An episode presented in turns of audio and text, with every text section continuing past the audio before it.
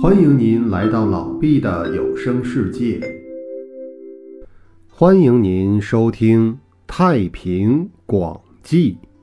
武帝离开座位，跪在地上拜谢道：“我生性凶恶顽劣，生长在混乱污浊的人世间，就像面对着一堵墙似的，想修道也不得其门而入。由于我贪生怕死，才敬奉神灵。”今天受到你们的点拨教导，这真是上天对我的特殊垂爱啊！我将接受您的教诲，作为我修身养性的规范。这样，我这个区区小臣应该也能够获得长生。希望二位大仙能够多多怜爱护佑，给我能成仙进入上元天界的机会吧。上元夫人。让位武帝回到座位上就坐。王母对上元夫人说：“你刚才对刘彻的教诲话语似乎太过激切了，只怕会让他这样修道尚未入门的人心理意志上产生畏惧。”上元夫人说：“如果刘彻真有志于修道，就是把身体投喂给恶虎。”即使忘却身体，消灭肉身，赴汤蹈火，只要心意坚定，一心一意，必然也无需担心害怕。如果他真有志于修道，就会心智凝定于纯真天性。心中存有疑虑迷惑的人，不害怕激烈的言辞。我用机切的言辞告诫他，是想成就他的志向罢了。王母，您既然也有成全他的意思，何不把师姐的法术交给他呢？王母说：“刘彻这人用心修炼已经很久了，但一直没遇到良师指引，这就会打消他修道的愿望，认为并没有神仙存在，所以我才离开天宫，暂时降临到尘世。”既是为了让他坚定修道的志向，也使他对得道成仙不再有一点疑惑。今天见到他以后，我很同情他的追求和向往。至于从凡人肉体中解脱出来的法术，我不会吝惜着不交给他。我打算三年后再赏赐给他半剂仙丹。再给他一副仙药十象散，他服下这些仙丹灵药以后，修炼的事就再也不会中断了。当前匈奴之乱还没平息，边疆多事不太平，何必让他匆匆忙忙地扔下君王该做的事，去深山中修道呢？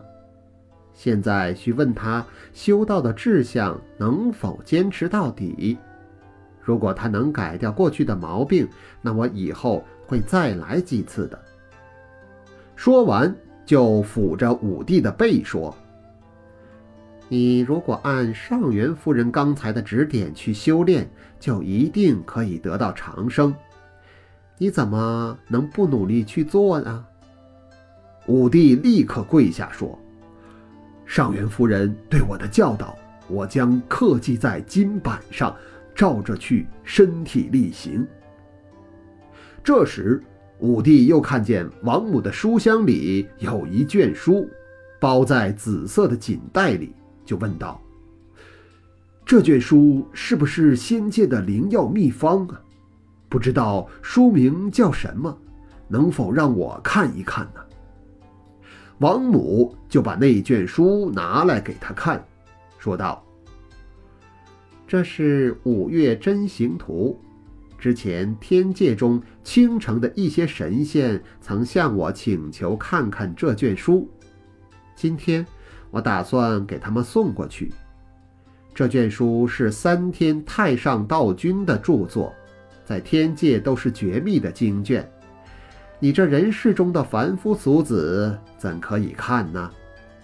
我现在给你一卷《灵光生经》。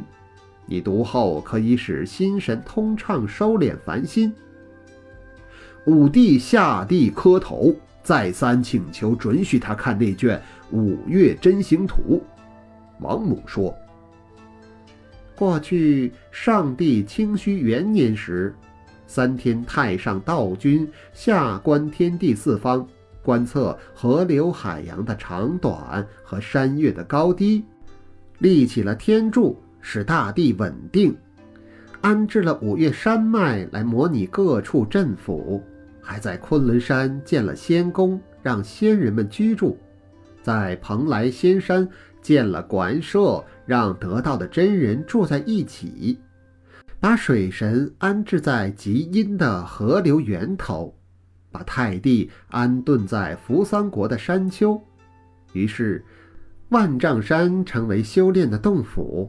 苍狼岛成了仙人们的宫阙，祖州、瀛州、玄州、延州、常州、元州、刘州、生州、凤林、巨窟等十个仙州都起了名字，都在沧海之中。那海中的水是青绿色混着纯黑色，兴起的波涛震荡着水中的精灵。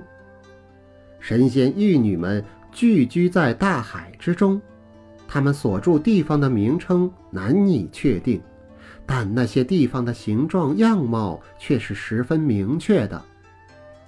三天太上道君又根据山脉的走势，看到河流的盘曲、山势回转、山高垄长、回旋绵延，形状像文字。因而，根据山川的种种形象，创制了文字，确定食物的名号。这些文字密藏在玄台，写出来就是神仙们交往的凭据。他们配着这种道符，成为传授道术的宝物。道士们带着这些神符，在名山大川云游时，就能得到众多神灵的接待和尊重。你刘彻虽然还没有得到正道，但你能够几次求访神山，孜孜不倦地追求道学的真谛，我很高兴你有求道的真诚之心。现在我把五岳真形图授给你，你要怀着最恭敬谨慎的心情来供奉它，像供奉君主和父亲一样。你。如果把五岳真形图泄露给世间的凡人，那就会给你招来大祸。上元夫人对武帝说：“现在，王母打开她的书箱，拿出紫台仙界的宝典，赐给你阐述最高教义之书《五岳真形图》，可以说是最珍贵、最秘密的经典，是上帝亲自审阅过的。”你如果不是命中注定与神仙有缘，是绝不可能见到他的。不过，你虽然得到了这五岳真形图，看到其中的妙理，却没有五帝六甲左右灵飞之福，太阴六丁通真竹灵玉女之路，太阳六物招神天光测经之书，左以混沌东蒙之文。右更肃穆射杀之律，人鬼六遁引地八术，丙丁火九赤斑符，六心入金治黄水月华之法，六乙十经金光藏景化形之方，子午卯酉八丙十绝六灵咸宜，丑辰未戌地真速绝长生子书三五顺行。银身四害，紫度炎光，内视中方。缺少这十二件法宝，凭什么来召集山神，让地仙来朝见，集合万千神灵，驱逐百种鬼魅，制服虎豹，驾驭蛟龙呢？所以说，你得到五岳真形图，只不过知其一点，还是不知道道家的其他深奥的法术。这时。武帝离开座位，伏地叩头说：“我刘彻不过是下界的一个凡人小民，不懂得道家真谛。今天能得听到两位上仙传授的道术，这真是上天对我的垂顾。圣母今天赐我五岳真星图，使我能够修炼脱离凡世。夫人刚才告诉我，还需要得到五帝六甲六丁六符等通神的法术。既然蒙夫人给了我启发，这已使我获益匪浅。唯一的愿望是能把真正的修炼法术也传授给我，以满足我对修道如饥似渴的愿望，使已经枯死的树木得到春日阳光的照耀，重发枝芽；让焦黄的小草得到雨露的滋育，重新生长复苏。这是我真心的愿望和祈求，不敢再多啰嗦了。说罢，武帝就不断的叩头。王母又对上元夫人说：“五岳真形图固然是我们天界最珍贵的宝物，刘彻这样真诚的苦苦求索，一定要得到，所以我破一次天界的禁令。”特别传授给他。然而，五帝六甲可以通达召唤神灵，玄妙深邃，必须清洁至诚，不是凡夫俗子可以施行的。现在我已把五岳真星图赐给刘彻，夫人您也应把通神的法术传给他。我记得曾和您一同登上玄陇朔野，来到药真山。您看到王子彤和王子立求我传授太上秘书，当时我认为三元秘书不可以传授泄露给中仙。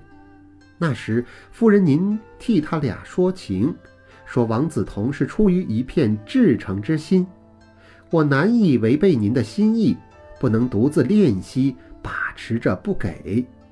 如今刘彻向我们求真经。也有点儿和当年王子同的事相似。后来，咱们又到了诸火丹陵，吃了灵瓜，味道十分甘美。回想起来，好像没有多久，然而已经七千年了。夫人，您既然已经把那十二部真经的名目告诉刘彻，就应该培养他，成全他。何必让一个身为皇帝的人行叩首大礼乞求，把头都磕出了血呢？